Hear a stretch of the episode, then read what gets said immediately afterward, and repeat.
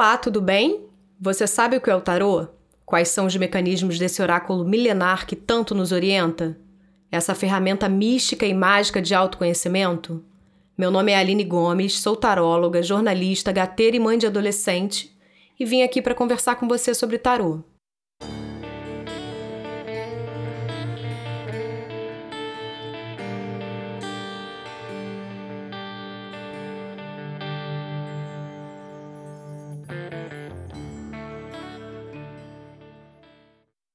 Bem-vindos aqui, taromaníacos, ao primeiro episódio do podcast Taromaníaca Conversas sobre Tarô.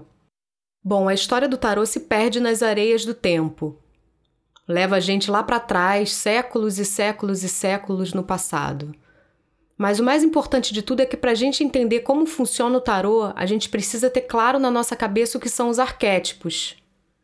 Arquétipos Sim, os arquétipos, porque o tarô é um alfabeto simbólico que tem os seus pilares nas figuras arquetípicas que representam nós mesmos, nossas memórias afetivas, da gente, do nosso inconsciente e do inconsciente coletivo.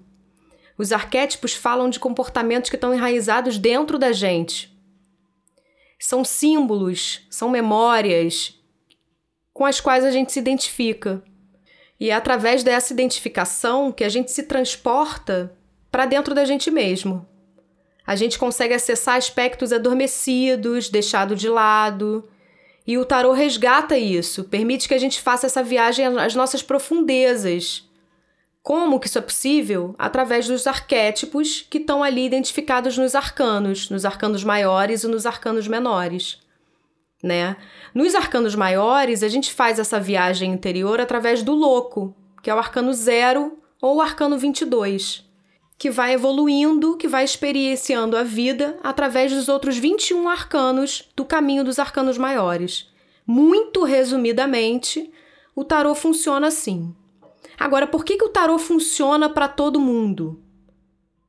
Exatamente porque essa viagem interior que ele possibilita é a libertação da nossa psique dos labirintos sombrios do inconsciente.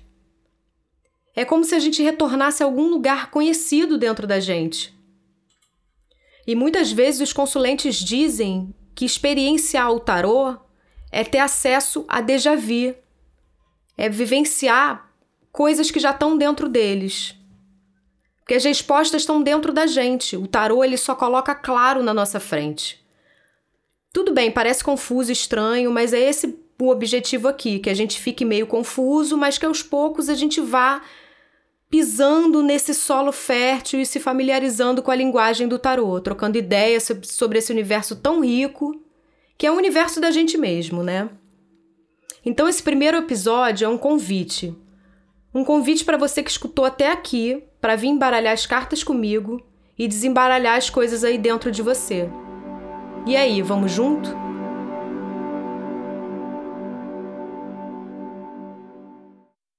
E para encerrar esse primeiro encontro, eu tirei aqui uma carta que traz um conselho para nossa semana. A carta é o Oito de Paus, um arcano menor do naipe de Paus, que é o naipe que representa o elemento fogo, a nossa energia de vontade de realização, o nosso contato com o mundo exterior.